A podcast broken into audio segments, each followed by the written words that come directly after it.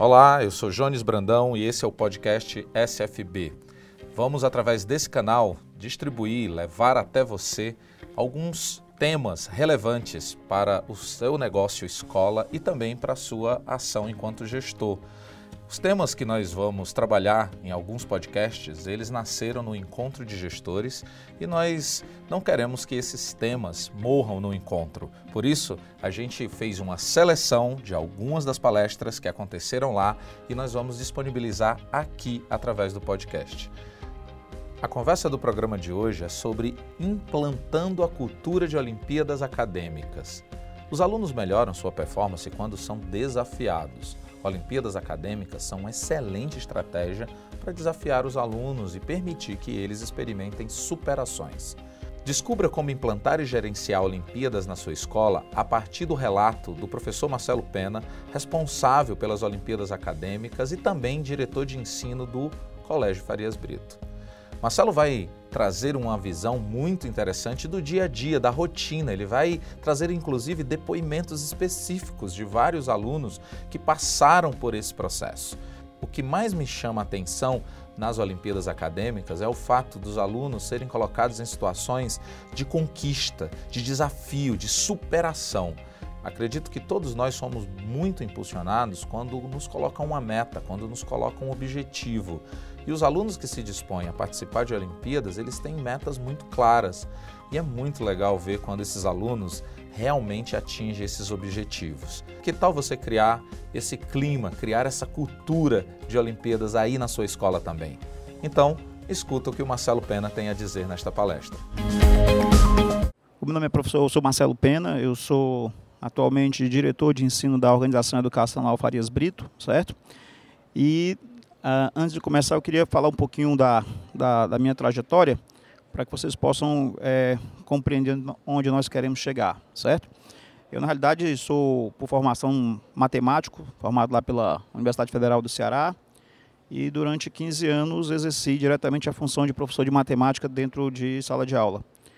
Fui convidado a assumir a, a, a coordenação né, de pré-vestibular lá de uma das sedes do Farias Brito, e logo em seguida acabei assumindo uma coordenação de um projeto muito grande dentro da instituição, que é o projeto de Olimpíada da escola. Né? Na realidade, é, no início era um projeto especificamente de uma única unidade. Tá? E hoje né, estamos aí à frente do projeto da, de toda a organização. ok? E foi muito bom ter, na realidade, participado de, dessa coordenação, porque foi realmente onde você começa a acompanhar a trajetória dos alunos, dos, dos professores, e você começa a perceber como é que se dá o processo de implantação de Olimpíada, tá? Que é um projeto grande, né? muito, muito grandioso e que hoje traz muitos resultados para a organização.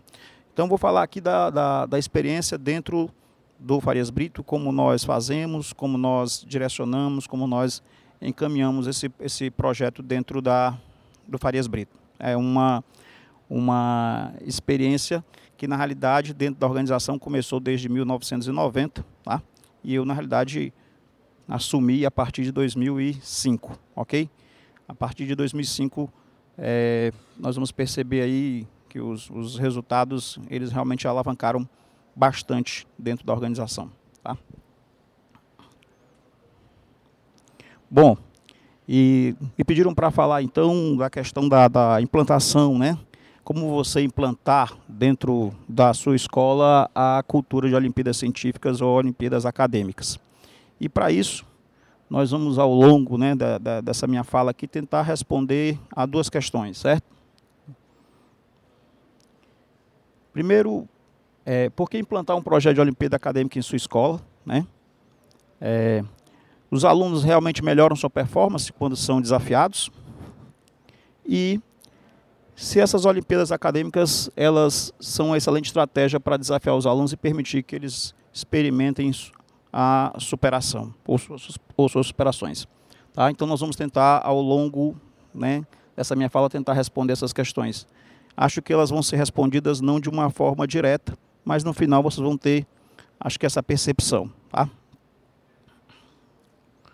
Bom, quais são os principais objetivos, né?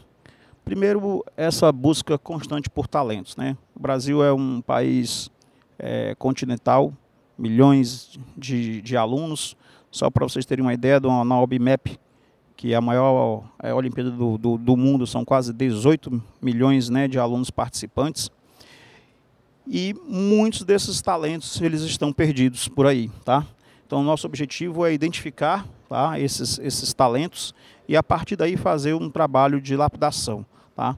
Hoje, o Brasil ainda é muito refém de tecnologia, por exemplo, é, e, e esses meninos buscam constantemente tá, avanço nessa, nessas, nessas áreas, principalmente a área de ciências. Tá? Então, o primeiro trabalho nosso é sempre tentar buscar esses talentos. Primeiramente do conteúdo, tá? esses meninos acabam tendo contato com conteúdos que são bastante aprofundados, né? É, participam de N competições e isso eles vão fazendo com que o seu, o seu currículo né, seja cada vez mais extenso e melhorado. Tá?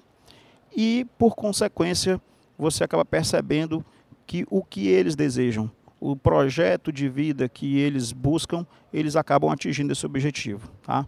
Então, e um outro item é o estabelecimento de, de espírito de, de, equipe, de liderança. Tá?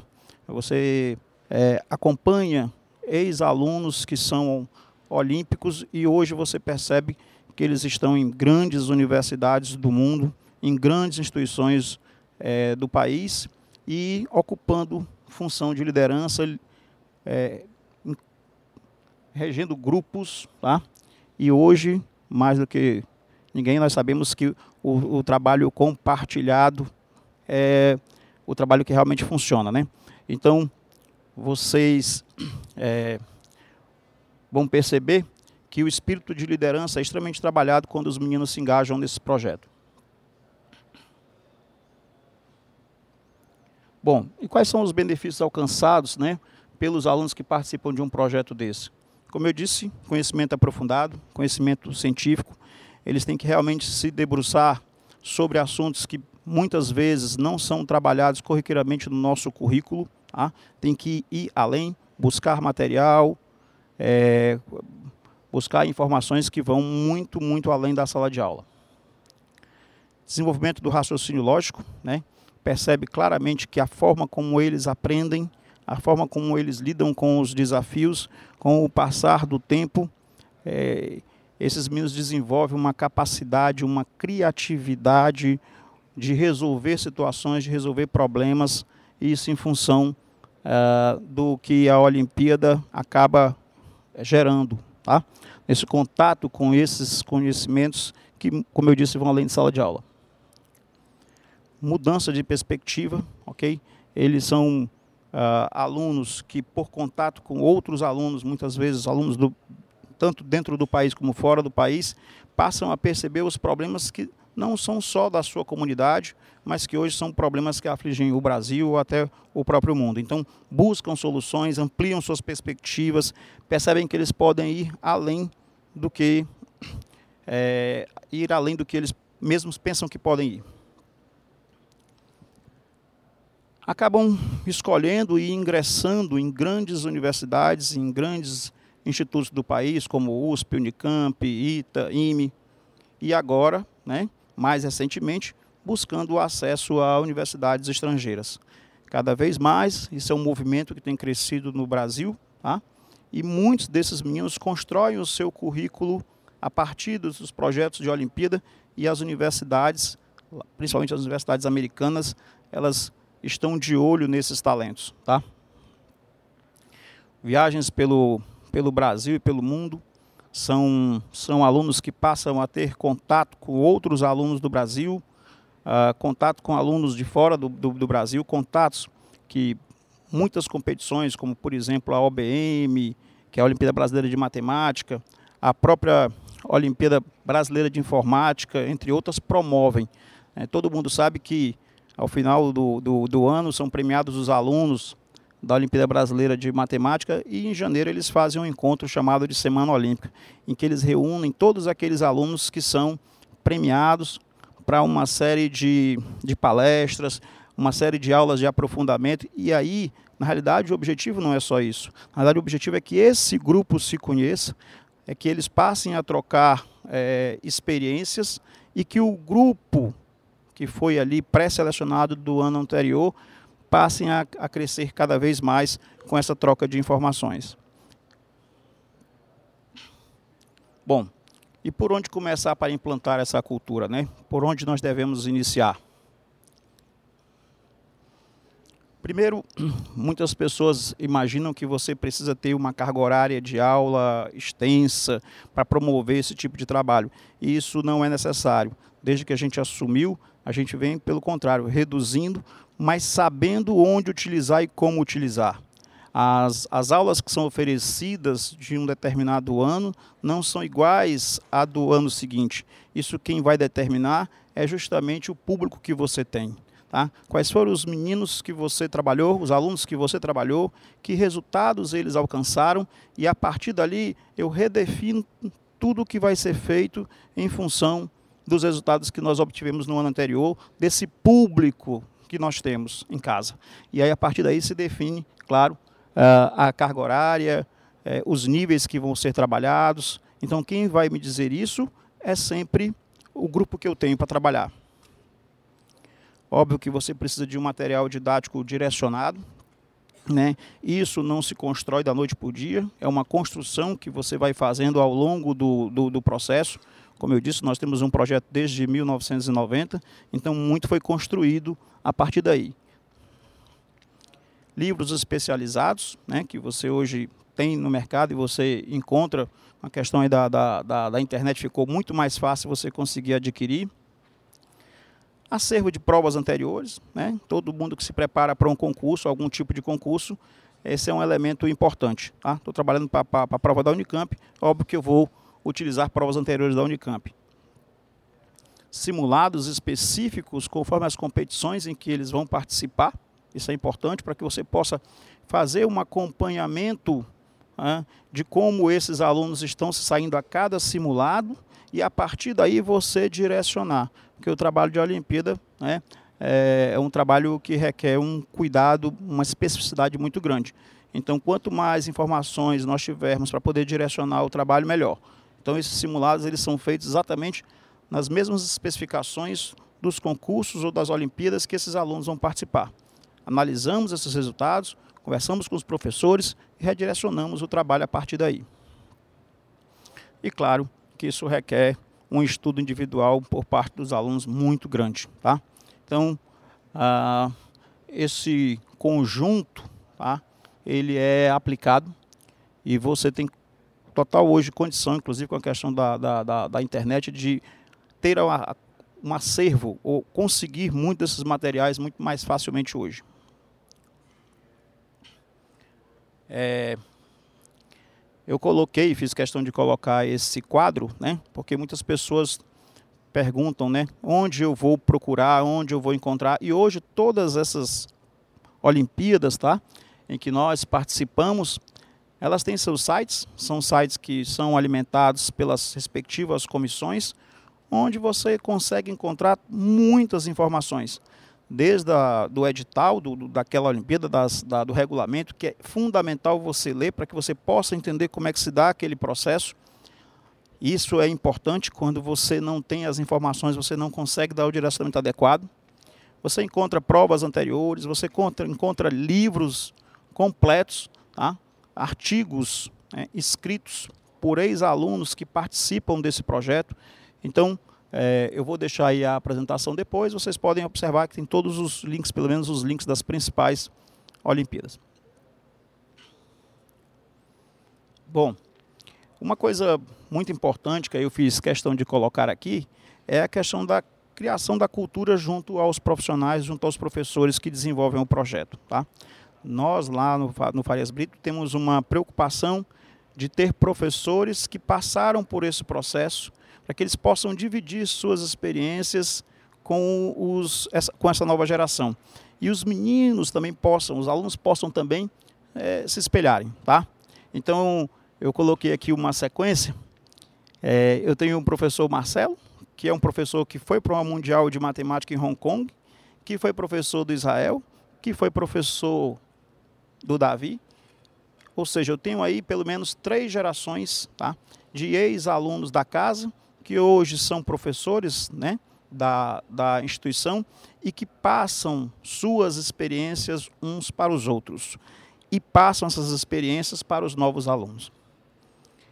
Eu tenho a Vitória, que foi duas vezes para a Olimpíada Mundial de Química, nunca atingiu a medalha de ouro, foi prata nas duas vezes, uma em Washington, outra em Moscou, que foi professora da Ivna, que foi medalha de ouro na Olimpíada de Química. Tá? Então você percebe que essa, essa transformação, essa, essa passagem tá, de uns para os outros é, é muito importante. E os meninos, os novos alunos, acabam se espelhando. Eu tenho o Luiz Eduardo de Biologia, que foi professor do Samuel, que hoje é, foi professor ou já é professor da casa. Então nós vamos, a partir do momento em que esses alunos é, vão obtendo esses resultados e, e, e, vão criando vínculos tá, com a instituição, automaticamente eles passam a fazer parte do, do grupo e transferir suas, suas experiências para as próximas gerações. Isso é muito importante. Você cria uma, uma, uma cultura tá, dentro da instituição é, e o fato de eles terem vivenciado todo o processo faz com que os meninos tenham os professores como espelho. Então é muito importante que é, essa estrutura passe a ser criada. Bom, hoje, é, quando eu era coordenador, nós participávamos de algumas Olimpíadas, isso era em 2005, né? E hoje, e hoje você tem um leque muito, muito, muito maior de Olimpíadas surgindo. Tá? É, na minha época, enquanto coordenador, na realidade a gente tinha ali as clássicas matemática, física, química, é, e depois foram surgindo até a de economia, por exemplo, que surgiu no último ano. Isso faz com que hoje, dentro da instituição, nós tenhamos uma equipe tá, que é exatamente direcionada para poder fazer esse tipo de acompanhamento em função da quantidade de processos ou de, de Olimpíadas que nós temos hoje. Né?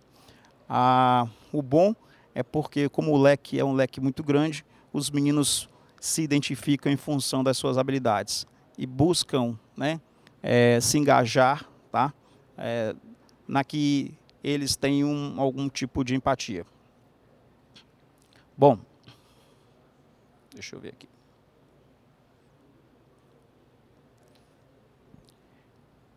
Hoje, tá, eu fiz questão de separar algumas aqui e colocar para vocês, porque acho que é importante, né, é, por onde começar. Hoje, dentro da instituição, nós aplicamos uh, o projeto de Olimpíada desde a segunda série do ensino fundamental. Tá? É, a Olimpíada, por exemplo, que é a Olimpíada Canguru de Matemática, que é uma Olimpíada Internacional aplicada no mundo inteiro, mais ou menos no mês de, de março. Ela é uma Olimpíada que começa a trabalhar com alunos de terceiro e quarto ano do ensino fundamental. É uma categoria específica para isso. É uma prova de matemática que tem uma associação direta com o conteúdo trabalhado em sala. Então você não precisa, na realidade, é, fazer um trabalho direcionado, com aulas é, extracurriculares, a partir de uma série como essa, porque ela, na realidade, vai dialogando exatamente com o conteúdo trabalhado em sala. Né? E o que nós fazemos, na realidade, é utilizarmos, inclusive, alunos como monitores do projeto e trabalhamos algumas semanas antes algumas provas, como eu disse, anteriores. Né? É uma prova que trabalha basicamente o raciocínio lógico, tá? Então, são, são a partir daí você já começa a identificar talentos. Logo, mais ou menos no mês de maio, você tem o resultado dessa, dessa, dessa prova e você começa a perceber quais são aqueles meninos dentro da sua escola, dentro da sua instituição, que um direcionamento para poder, na realidade, fazer um trabalho um pouco mais aprofundado na área de matemática. Então, é, a Olimpíada Canguru é um excelente instrumento para isso. A outra é a Olimpíada Brasileira de Informática, e aí veja o que eu vou dizer para vocês essas Olimpíadas, elas na realidade começavam basicamente ali por volta do ensino fundamental 2. E cada vez mais as, as instituições que dirigem estão baixando, ou seja, trazendo para o Fundamental 1. Qual o objetivo? O objetivo é tentar descobrir o quanto antes esses talentos. Tá? No caso da Brasileira de Informática, é, era a partir do sexto ano e desde o ano passado eles começam agora a partir do terceiro e quarto ano, tá? que eles chamam de nível júnior. E esses alunos que estão aí nas, nas imagens são alunos da própria instituição que fazem um trabalho de monitoria tá? É, com os alunos é, do Fundamental 1. Detalhe, é uma prova que, como a Canguru, também só trabalha raciocínio lógico. Você não trabalha programação nesse nível. Tá? Na realidade, é para você já despertar aqueles alunos que têm um, um raciocínio lógico mais aguçado. ok? E aí, vou, obviamente, esses meninos é, a, com o passar do tempo, aí passam sim a ter contato com uma linguagem de programação. Mas no início, até o que nós chamamos de iniciação júnior 1 e 2, eles praticamente não têm contato com programação. É basicamente questões de raciocínio lógico. E aí tem um.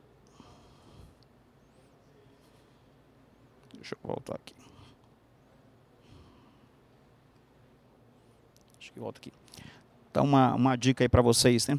Tem uma ferramenta, tá? uma plataforma gratuita, né? que foi construída por alunos, tá? chamado de CodeCAD. E o CodeCAD, na realidade, é uma plataforma para ensinar, e aí pode ser alunos ou professor, tá? É, para ensinar a trabalhar com uma linguagem de programação, mas uma programação é, olímpica. Ah, foram alunos que desenvolveram, alunos que participaram tá, do projeto de Olimpíada de Informática e que sentiam a necessidade de ter um material que pudesse direcionar. Então eles criaram uma plataforma chamada de CodeCAD e inclusive a própria Unicamp hoje, a própria que é quem organiza a OBI, retirou o seu material e passou a indicar o que os meninos desenvolveram, o que os alunos desenvolveram. E o bom é que essa ferramenta é uma ferramenta que vai desde o básico até uma programação olímpica mais avançada. Tá? Qual é a vantagem? A vantagem é que existe um algoritmo por trás que faz a própria correção e não só uma correção completa, mas parcial e diz em que momento aquela programação não está correta. Tá? Então é extremamente é gratuito. Tá? Os alunos que hoje estão no MIT, tá? Mas na época eles eram alunos de ensino médio.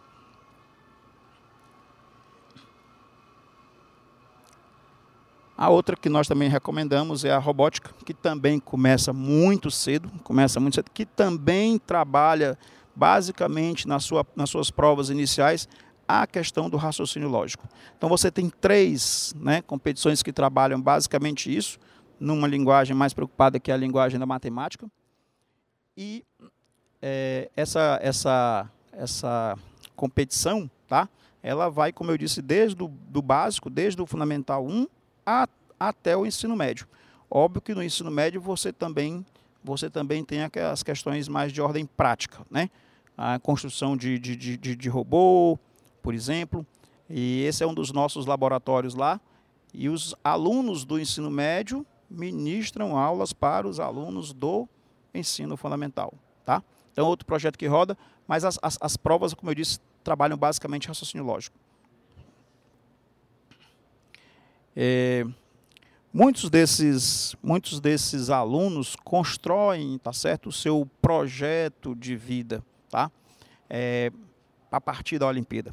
Eles vêm participar de Olimpíada, sabem o que desejam, sabem o rumo ou que eles desejam tomar. E eu trouxe aqui um vídeo de uma ex-aluna nossa, Isabela Rodrigues, que foi, na realidade, para a instituição por causa do projeto de Olimpíada, porque ela tinha um, objetivo. Ela tinha um projeto de vida que, na realidade, era participar ah, desse projeto de Olimpíada, construir um currículo, que foi o que eu coloquei ainda há pouco, e, na realidade, conseguir entrar em uma universidade estrangeira. Bom, eu fiz questão de colocar esse depoimento nesse momento da, da Isabela, porque resume um pouco do que eu disse até aqui, né? de alguém que realmente vivenciou esse projeto e que toda vez que vem ao Brasil, toda vez que vem ao, ao Ceará, ela vai à instituição e transmite né, um pouco do que ela aprendeu né, é, com os, os, a, no, a nova geração. Tá? Bom, aqui a gente entra numa parte mais, mais técnica do que nós estamos, estamos falando, tá? Porque é, nós, presidente do Farias Brito, temos muito, muitos resultados e algumas pessoas às vezes têm uma, uma ideia de que é algo que simplesmente você chega lá, se inscreve e não percebe todo um trabalho que é desenvolvido principalmente pelos alunos. Tá? Um trabalho de dedicação, foco, paciência, resiliência. Tá? Então eu queria falar um pouquinho sobre é, como você consegue se classificar para uma Olimpíada dessa. Eu, na realidade, separei apenas três delas, não adianta falar de todas, tá? Mas separei as três que eu considero principal, principais, que é a Olimpíada Brasileira, que é a Internacional de Matemática, a de Física e a de Química, ok? É, esse é o caminho, tá? Natural que um aluno né, deve passar para se classificar para uma Olimpíada Internacional de Física. Então você imagina que agora, né, primeiro semestre aí, os meninos fizeram uma prova da Olimpíada Brasileira de Física, que é aplicado na própria escola, que tem toda a relação com o conteúdo trabalhado. Isso é outra coisa importante, tá? Ah, eu preciso ter aulas a mais para poder participar da Olimpíada de Física. Não, o conteúdo da Olimpíada de Física, ele dialoga direto com o conteúdo que você está vendo em sala de aula, tá? Então você tem uma prova que é realizada mais ou menos no início ali de, de, de abril em que você, esse ano nós tivemos 98, 98 mil alunos inscritos no Brasil. Tá? E você faz a primeira prova na própria escola. A partir desse ano, né, a prova da segunda fase também foi, foi resolvida na própria escola. E essa prova ela vai para um coordenador regional. A primeira prova ela é uma prova fechada com 20 questões, questões é, ABCDE. A segunda já é uma prova discursiva, enquanto que a primeira tem 20 questões, a segunda tem apenas 6 questões. Tá? E a partir daí, você tem exatamente 98 mil alunos que fazem a primeira fase. Na segunda fase, você vai ter praticamente em torno de 10% disso. E a terceira fase, ela tem uma prova que ela é uma prova objetiva e uma prova prática. Tá? Então, você já passa a ter que ter noção de, de laboratório, física experimental, ok? Veja que isso tudo acontece no determinado ano, que é o ano de 2019. Mas desses 98 mil alunos, apenas 60 serão selecionados, certo? 60.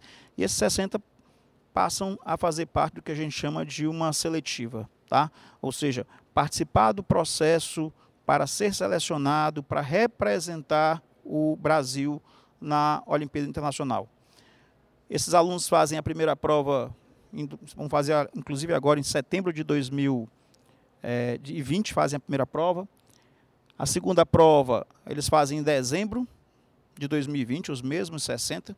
E desses 60, no final, só ficam 30 alunos que vêm aqui para São Paulo, na realidade, é, vêm para São Carlos, e eles vão passar por uma bateria de provas tanto teóricas como provas é, experimentais. Então, dos 98 mil, vão ficar na realidade 30, e desses 30, apenas 14, apenas 14 são selecionados para participar das três Olimpíadas Internacionais de Física que existem hoje, que é a, a Internacional, a Mundial de Física, é a IFO, a EUFO, que é uma Olimpíada Europeia, e a Ibero, ok? Então você fica, no final, apenas com 14 alunos. Então é um processo muito longo, é um processo que dura dois anos, porque você vê que o cara começa lá em 2019 e ele, na realidade, só vai terminar o processo em 2021 e vai participar da internacional em 2021. Então, durante esse, esse, todo esse processo, você tem que ter um acompanhamento desse grupo, desses alunos, uh, o que eles estão estudando, direcionar o seu, o seu, o seu estudo, fornecer o material é, adequado. E diga-se de passagem que hoje uh, o nível dessas Olimpíadas no, no, no Brasil cresceu muito, muito, ao ponto de que muitos desses alunos, quando entram num processo de seletiva, eles basicamente estudam o que um estudante de mestrado tá, de física está é, tá, tá, tá estudando, ok? Vocês percebem aí o que o discurso do Arthur e o discurso da Isabela convergem, né? Quer dizer, são meninos que passam a ter contato uh, não só com alunos do Brasil, mas de outros países, tá? Então, esse intercâmbio é muito, muito bom. É, eles, eles, constroem um, um, um currículo, é, uma rede né, de alunos que uh, passam a pensar tá, em resolução de problemas que afligem o mundo. Muito bom isso. A brasileira de, de Química, que é a última que eu vou colocar aqui, tá?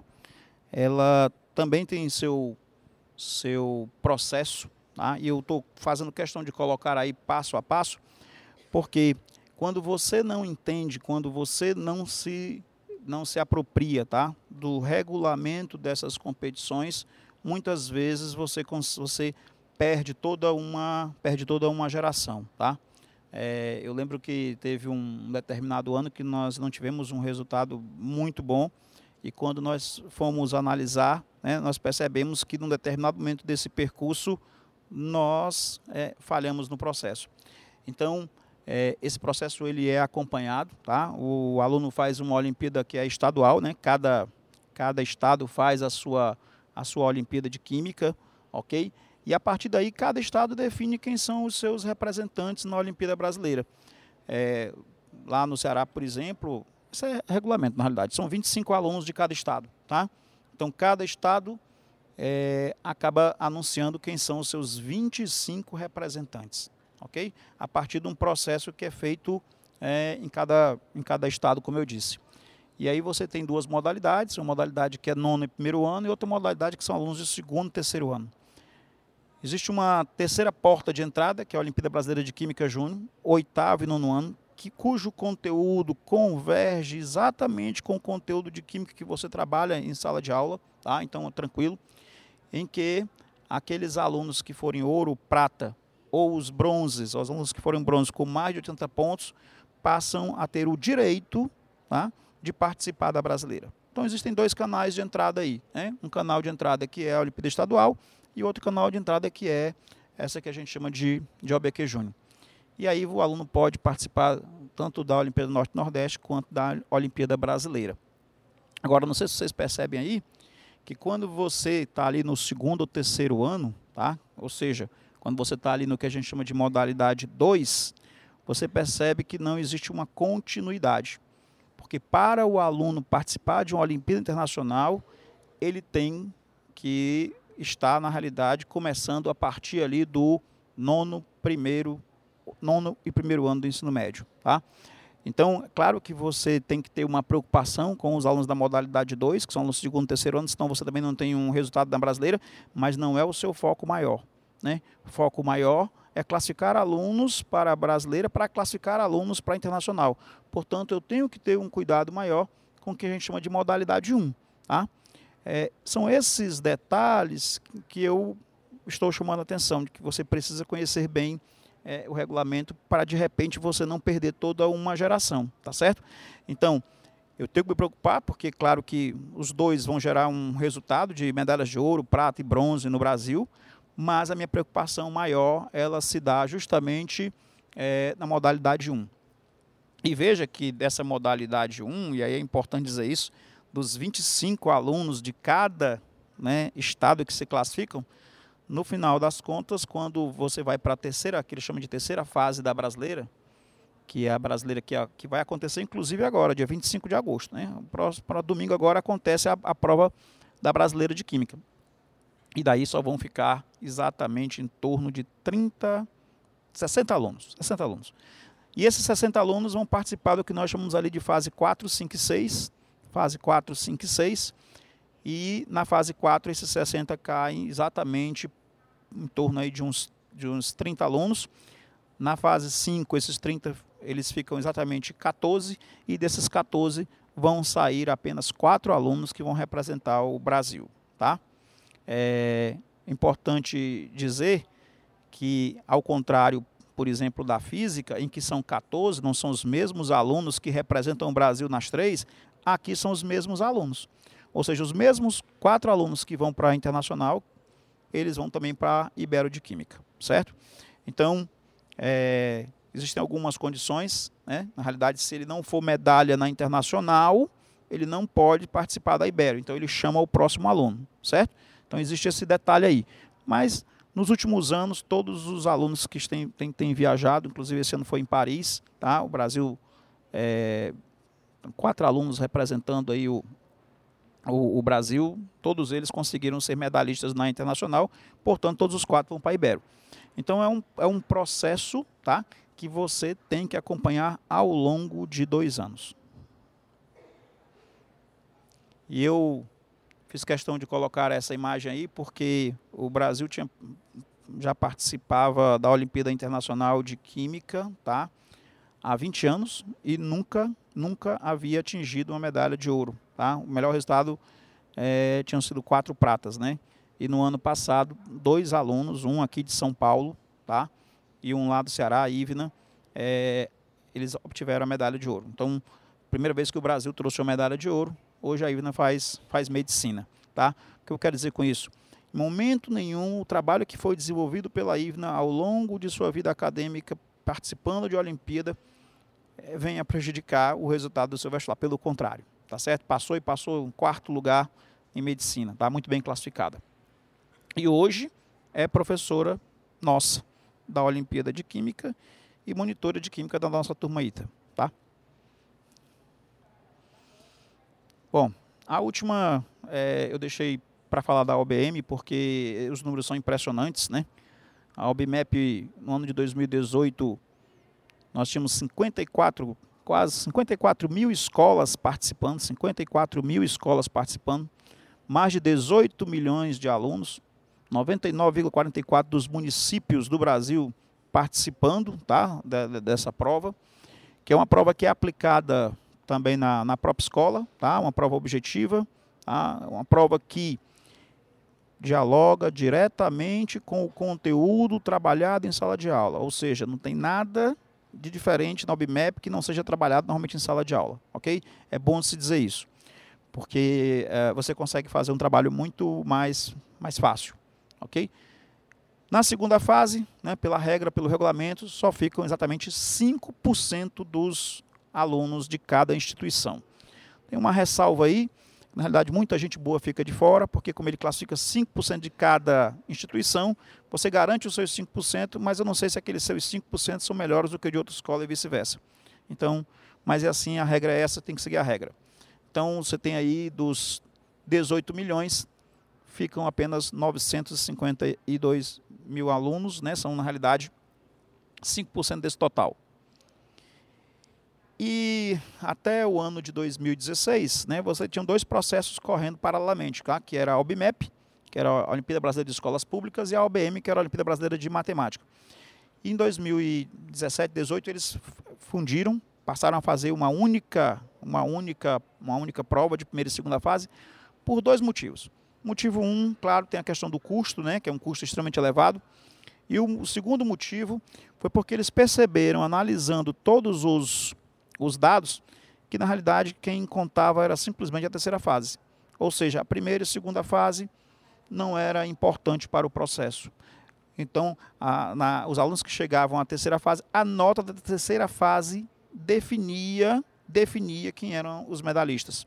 Ok? Então, em função disso, a OBM deixou de fazer a primeira e segunda fase e passou a fazer uma fase única. Tá? E veja que daqueles 18 milhões, tá? Você vai ter no final apenas 900 alunos no Brasil, 300 por cada nível. De 18 milhões vão ficar apenas 900 alunos, 300 de cada nível, que vão, na realidade, poder participar da Olimpíada Brasileira de Matemática, né? que é quem, na realidade, vai formar, ou quem vai ajudar a formar a equipe dos alunos que são selecionados para representar o Brasil na principal e mais antiga Olimpíada científica que existe, que é a IMO. Que é a, a IMO. É, antes, antes você, na realidade, tinha dentro da, da, da, da OBM uma caixa preta. Ou seja, você não sabia como é que se dava o processo.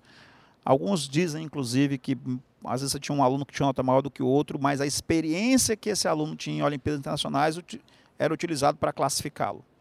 Hoje não, hoje a regra é muito clara, tá?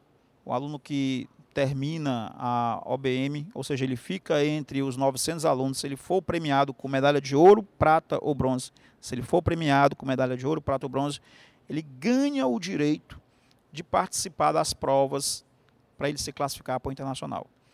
E essas, eh, essa, essa, essa forma, você pode ter num determinado ano três, quatro ou cinco provas que os alunos podem fazer. Isso quem decide é o IMPA, que é quem organiza a Olimpíada. Veja que se você somar aí os percentuais, o máximo que atinge é 70%. Certo? Por quê? Porque os outros 30% eles vêm na realidade da nota final da OBM. Então a nota final da OBM vale 30%, o que tem uma certa lógica, né? Porque você valoriza o processo, tá? Então você tem 30% lá, os outros 70% são retirados daqui e a partir daqui são definidas as equipes.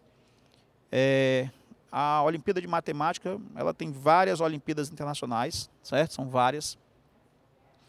Você tem a EGMO, que é a Europeia para Mulheres, você tem a Romênia Master, uh, você tem a Lusofonia, né, que é de países que falam a língua portuguesa, você tem a Ibero, tá? você tem a Internacional de Matemática, que é a mais difícil, é aquela que todos querem, querem chegar. Então, na realidade, são, são seis ao todo né, que os alunos podem participar.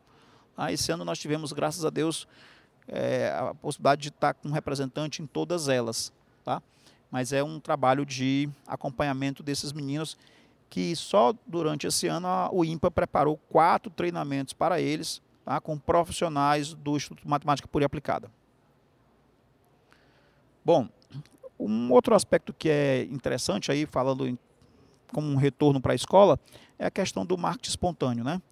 É, essas conquistas né, que foram acontecendo, que foram acontecendo no Brasil, elas foram gerando né, um marketing espontâneo ah, para a escola. Tá? Então são notícias que vão sendo desenvolvidas aí é, em função desses resultados. Esse ano o Brasil conquistou a medalha de ouro, uma medalha inédita, e aí o Marcelo Viana, que é o presidente do, do IMPA, né, deu uma entrevista para o Estadão, uh, falando do, do, do, treinamento, do trabalho que eles desenvolvem ao longo desses anos. Tá? Você observa aí, todos são, são mídias que são mídias espontâneas. Tá? Esse ano aí que o Cearense foi, foi medalha de, de bronze, a medalha de ouro ano passado, dos dois alunos aí, um paulista e uma cearense. Então isso, então isso vai sendo divulgado e é óbvio que isso só aumenta a nossa responsabilidade. E aí, tanto a, a Isabela quanto o Arthur falaram nisso, né? Quer dizer, as universidades já começaram a perceber que esse pode ser um canal de entrada.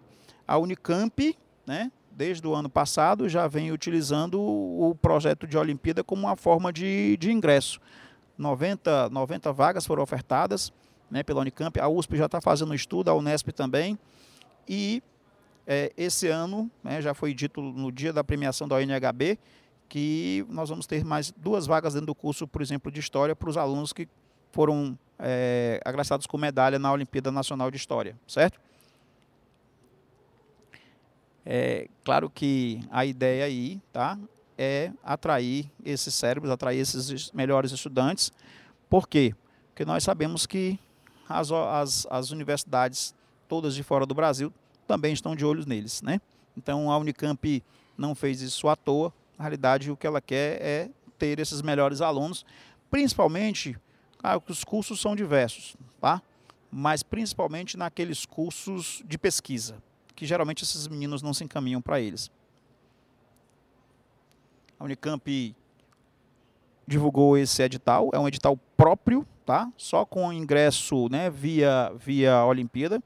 Você vê basicamente eles estão usando aí praticamente todas elas, química, física, é, astronomia, né? e existe um quadro de pontuação que o aluno recebe em função da sua participação.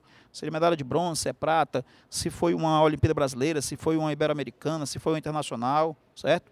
Então a, a Unicamp em 2019 já começou a utilizar.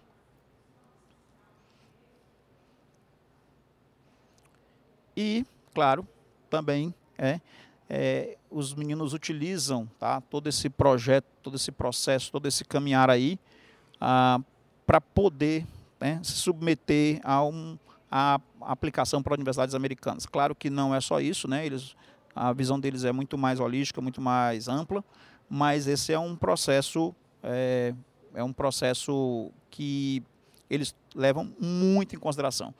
O aluno que foi medalha de ouro na Olimpíada de Física hoje está em Oxford. Tá? A Isabela está em Stanford. Então você tem vários exemplos de alunos que, na realidade, hoje estão fora do Brasil e que poderiam estar aqui, tá? Dentro do nosso país. Então você observa aí o, o que eu venho colocando para vocês. Aí tem aluno que foi inclusive para o Japão, até para o Japão. Eu separei a história da, da Bia, porque a Bia, ela, ela na realidade veio de uma outra, de um outro estado, né? Ela foi do Rio Grande do Norte para o Ceará, porque queria participar da Olimpíada de Informática. E aí você vê o projeto de vida dela, tá? Ela sempre pensou, né, em ir estudar fora do Brasil.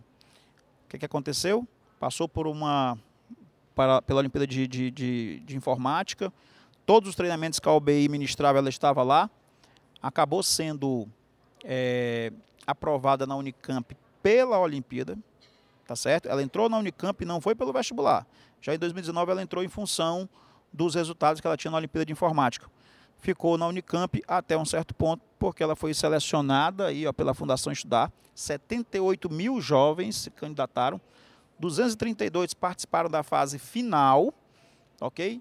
E ela foi uma das escolhidas, são poucos escolhidos, e a Fundação Estudar né, vai, na verdade, estar tá, tá, tá, tá financiando né, a, a Universidade de Stanford para ela, então ela foi para Stanford. Óbvio, como nós colocamos no início, é um currículo que foi construído, tá? E é uma, uma liderança, porque o nome desse projeto chama-se Projeto Liderar, tá? Então ela foi uma das escolhas dentro do Projeto Liderar. O, o o João, o João ele veio de um outro estado, né, de Alagoas, porque queria ir para a Olimpíada de Biologia. Foi para a Olimpíada de Biologia, mas esse não era o objetivo dele. O objetivo dele era fazer Unicamp, tá? Participou do projeto de Olimpíada de Biologia, foi para o internacional, né, inclusive classificado em primeiro lugar, mas queria realmente era entrar na Unicamp. No, na época dele, né? Ainda não, não podia se entrar na época que ele fez ali a, a Olimpíada, ele estava no segundo ano, portanto ele não pôde usar esse processo de entrada via via é, via Olimpíada, que na realidade para medicina ainda não tem, e o objetivo dele era esse, e conseguiu o primeiro lugar em medicina. Ou seja, é como esse projeto, tá, acaba beneficiando com o aprofundamento que esses meninos têm nos conteúdos que eles estudam. A forma de aprender deles é uma forma diferenciada, tá certo? E não é o fato dele ter se dedicado muito à biologia e quando ele vai ter que estudar as demais disciplinas, a velocidade com que ele aprende é muito maior, tá? Por quê? Porque foi aguçado um raciocínio lógico ao longo dessa sua vida acadêmica. Eu coloquei esse esse quadro aí que é muito bem feito, né, lá do, do, do Porvir, porque é, é impressionante como todo mundo está se discutindo aqui a questão das competências né, gerais da, da, da BNCC. E há um link direto com esse projeto, porque os meninos que participam têm um conhecimento aprofundado tá, sobre esses assuntos que eles desejam estudar, têm um pensamento científico crítico, criativo, é, processo de comunicação, são inseridos nessa cultura digital, tem um seu projeto de vida, como a gente colocou já. O processo de argumentação é construído porque eles são protagonistas, tá certo? Eles não são pessoas ou alunos que simplesmente recebem a informação, ou seja, eles discutem, constroem essa, esse conhecimento. É, empatia e cooperação, claro, porque trabalho em grupo e hoje há uma preocupação né, com a responsabilidade e cidadania, o que, é que eles vão fazer com esse conhecimento.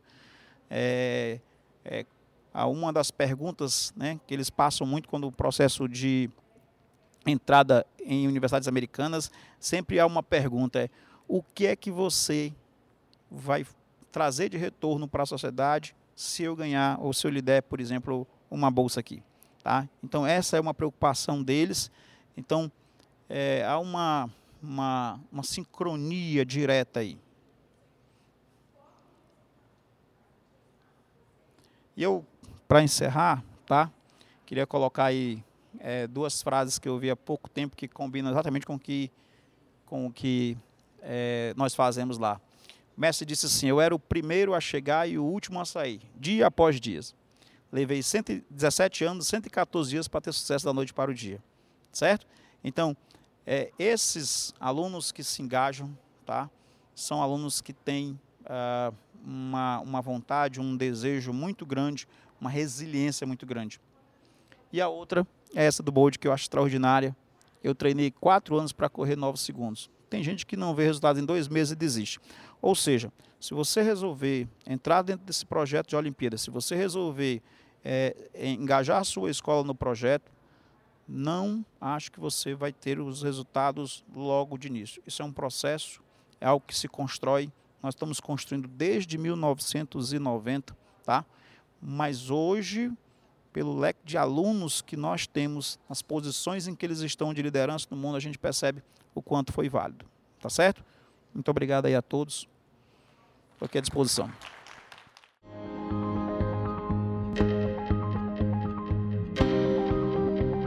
Esse foi o podcast SFB Fiquem ligados nos próximos programas com conteúdos relevantes para a sua escola, para você enquanto gestor e até mesmo para os professores. Deixamos aqui também o desafio a que você compartilhe esse podcast com a sua equipe e com outros parceiros nessa jornada de educação.